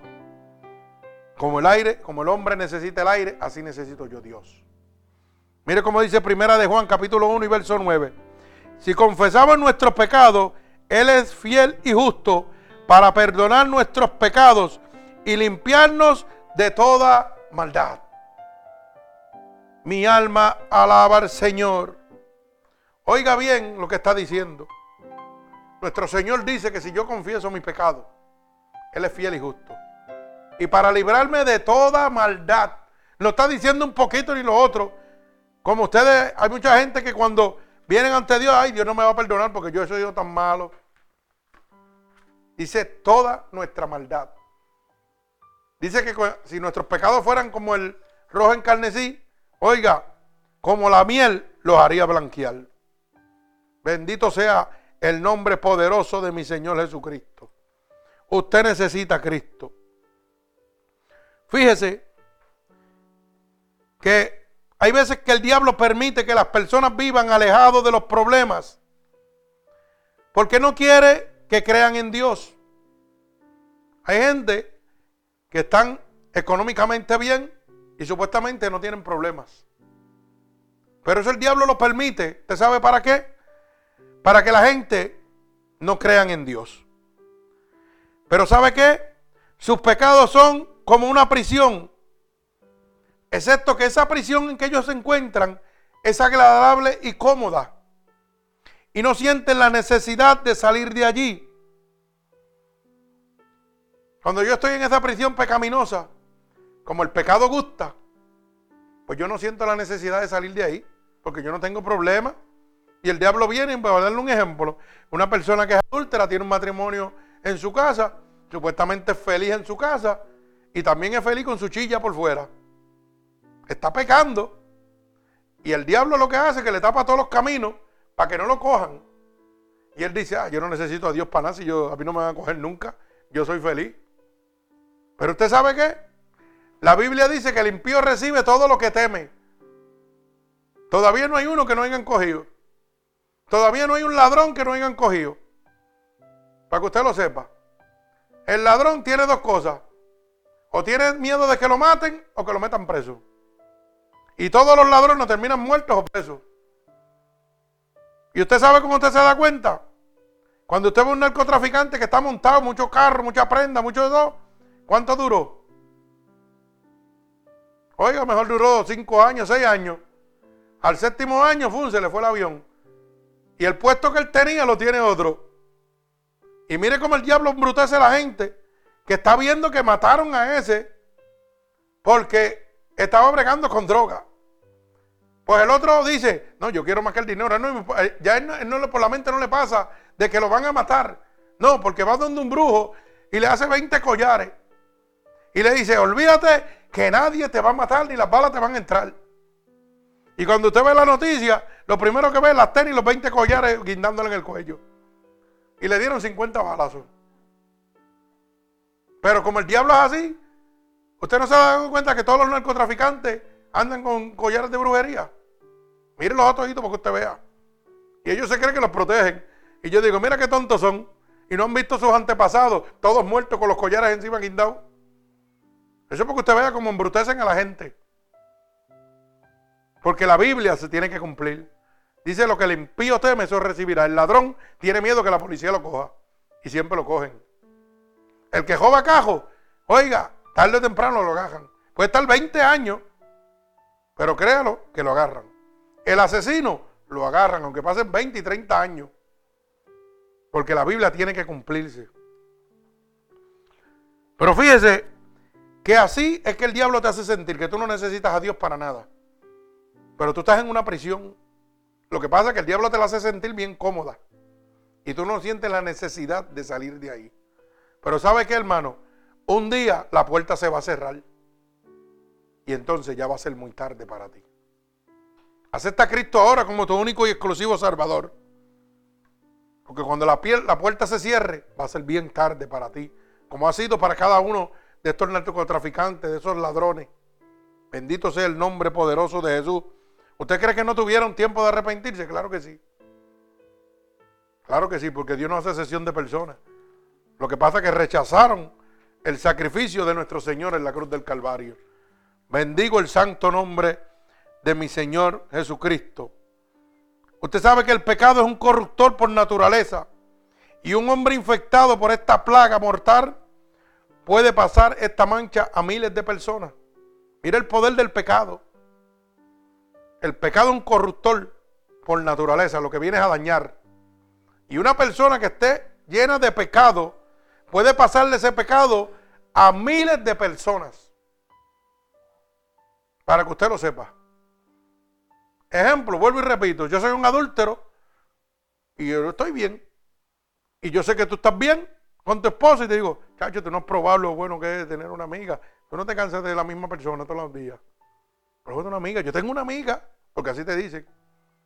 Mira, la amiga que yo tengo tiene una prima, o tiene una tía, o una amiguita, mira que. Y chico, yo no me puedo ir solo. Mm, me tengo que llevar esa chaperona. Quédate con ella, vente. Prueba esto para que tú veas. Y usted sabe que la persona cae. Porque es un corruptor de mal. Son corruptor de mal.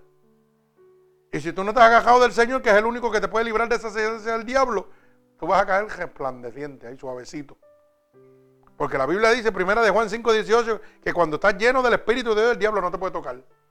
Él podrá venir a decirme, Cano, ven acá. ¿Sabes qué?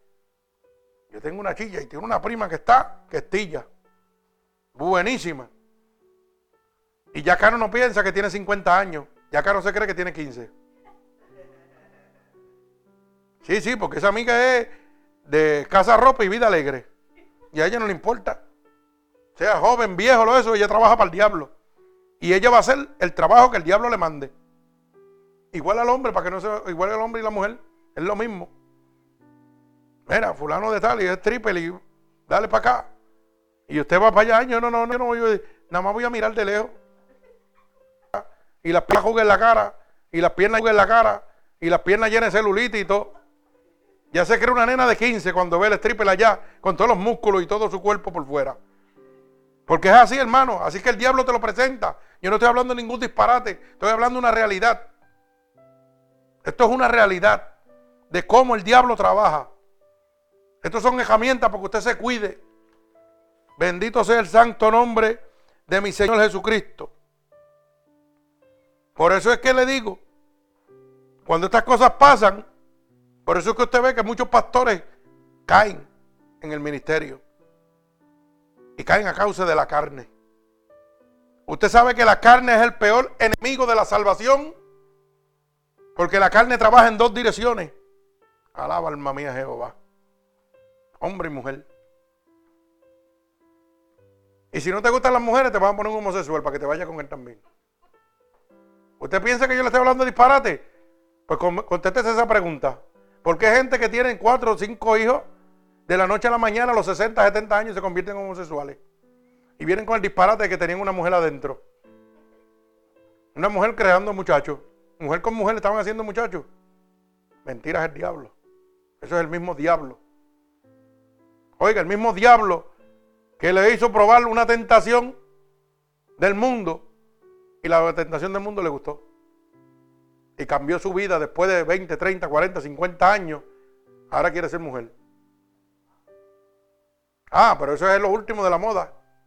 Eso le dan en la televisión como es, le dan canales de televisión y le dan promoción. ¿Y usted, para qué usted cree que lo hacen? Para que el mundo haga lo mismo. Porque Ricky Martin dice que la Biblia no tiene autoridad. No buscaron a Juan de los Parlotes que vive en la esquina. El diablo buscó una persona famosa, un ídolo de multitudes. Lo dice el ídolo, todo el mundo lo acepta. Lo dice. Ajá. Oiga.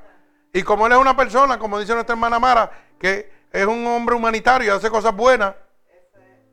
Y tiene muchas cosas, muchos programas ayudando gente. Mire qué bonito. Ese, ese es el tape. Así trabaja el diablo. Eso se llama subliminal. Voy a hacer esto bueno, pero después voy a sacar lo malo, las gajas, para que tú no te des cuenta. Oiga, hermano, así estamos viviendo para que usted lo sepa en este momento. Así que le voy a hacer una pregunta para culminar. ¿Por qué estar perdido? ¿Por qué usted quiere estar perdido? Contéstese esa pregunta después de haber oído esta poderosa palabra de Dios. ¿Por qué estar perdido si mi Dios me quiere entregar la salvación gratuitamente? ¿Por qué tú quieres seguir estando perdido? ¿Por qué tú quieres seguir siendo afligido? ¿Por qué tú quieres seguir teniendo preocupaciones día a día? ¿Por qué tú quieres que cuando te acuestes no puedas dormir? Si Dios te puede libertar de todo eso en el momento. ¿Por qué las situaciones económicas te siguen afligiendo? y tu vida es un desastre, cuando Cristo puede libertarte. ¿Sabe qué? Dios hará todo lo que está de su parte y le, ayudará a usted con la parte suya. Así que yo no sé por qué está corriendo. Yo no sé por qué dice que esto es difícil. Yo no sé por qué usted dice que va a los sitios y no puede recibir el Espíritu de Dios. Porque Dios está ahí. Tan pronto usted se arrepienta. Tan pronto usted llega al arrepentimiento, usted puede tener un encuentro con Dios. Pero un arrepentimiento total. Y eso significa rendirse totalmente a Dios. Usted va a entrar a un mundo sobrenatural. ¿Por qué es sobrenatural? Porque para el hombre esto es locura. Pero la Biblia dice que para los que se pierden, esto, palabra de Dios, de salvación, es locura. Pero a los que nos salvamos es poder de Dios para la salvación del mundo. Así que hermano, en este momento, ¿por qué mantenerte perdido? Dios te está dando otra oportunidad. No esperes que se cierre la puerta. Cuando la puerta se cierre va a ser muy tarde. No sigas siendo un puerco creyéndote que eres una oveja. Porque hoy Dios te ha mostrado que eres un puerco y no una oveja. Y que necesitas arrepentirte para convertirte en una oveja de Dios. Así que en el nombre poderoso de Jesús, si tú quieres convertirte a Cristo en este momento, repite conmigo esta oración. Señor, estoy delante de tu presencia en este momento. Y he creído lo que tu siervo me ha hablado a través de tu poderosa palabra. Me estoy arrepintiendo de corazón en este momento. Y te pido ahora mismo que me laves con tu sangre vicaria derramada en la cruz del Calvario. Y me perdones todos los pecados que he cometido, a conciencia o inconscientemente. Y tu palabra dice que si yo declaro con mi boca que tú eres mi salvador, yo sería salvo, Señor.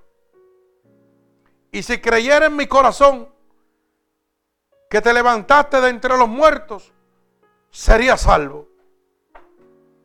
Así que yo te pido ahora que me escribas en el libro de la vida y no permita que me aparte nunca más de ti. Señor, en este momento, mira las almas alrededor del mundo, Señor, que están oyendo esta confesión de fe. Como estas 2043 almas se han convertido, Señor, en ocho meses. Te pido que cada una de estas almas que en esta noche están oyendo esta poderosa palabra y han hecho confesión de, de fe, te pido Espíritu Santo de Dios que ahora mismo la unción de tu Santo Espíritu sea posada sobre cada uno de ellos. Que la sangre picaria derramada en la cruz del Calvario los cubra en este momento. Padre, dale un toque del cielo como confirmación, Padre, de que tú los has aceptado en el reino de Dios en este momento, Padre. Que tú los has aceptado como hijos tuyos en este momento. En el nombre poderoso de Jesús yo declaro la unción de mi Padre sobre cada uno de estas personas que han declarado que Jesucristo es su único Salvador. En el nombre poderoso de Jesús. Y el pueblo de Jesucristo dice amén. Bendigo el santo nombre de Dios. Así que cada una de estas personas que me están oyendo alrededor del mundo puede comunicarse con nosotros a través de www.mixil.com, mixxl.com para oración, petición o consejería. Y recuérdese que esto es gratuitamente. Nada tiene que ofrendar, nada tiene que diezmar, nada tiene que comprar. Solamente decirle a Cristo, que acepta su sacrificio en la cruz del Calvario. Eso es lo único que usted tiene que decir, nada más. A los demás hermanos que me están oyendo, si en este momento esta predicación ha cambiado la vida de ustedes, puede pasarle esta predicación a algún amigo suyo alrededor del mundo y la puede conseguir a través de www Ministerios Unidos por Cristo en, en San Clau. A través de San Clau, Ministerios Unidos por Cristo. Y puede oír nuevamente esta poderosa predicación. Si ha transformado su vida, puede transformar la de su hermano, la de su esposo, la de su amigo, la de cualquier familiar en este momento. Dele el website en Facebook www Ministerios Unidos por Cristo a través de San. Y ahí podrá recibir cada una de estas poderosas predicaciones. Así que en el nombre poderoso de Jesús, declaro la bendición del Padre, del Hijo y del Espíritu Santo sobre cada uno de ustedes. El Señor me los bendiga. Amén. Gloria a Dios.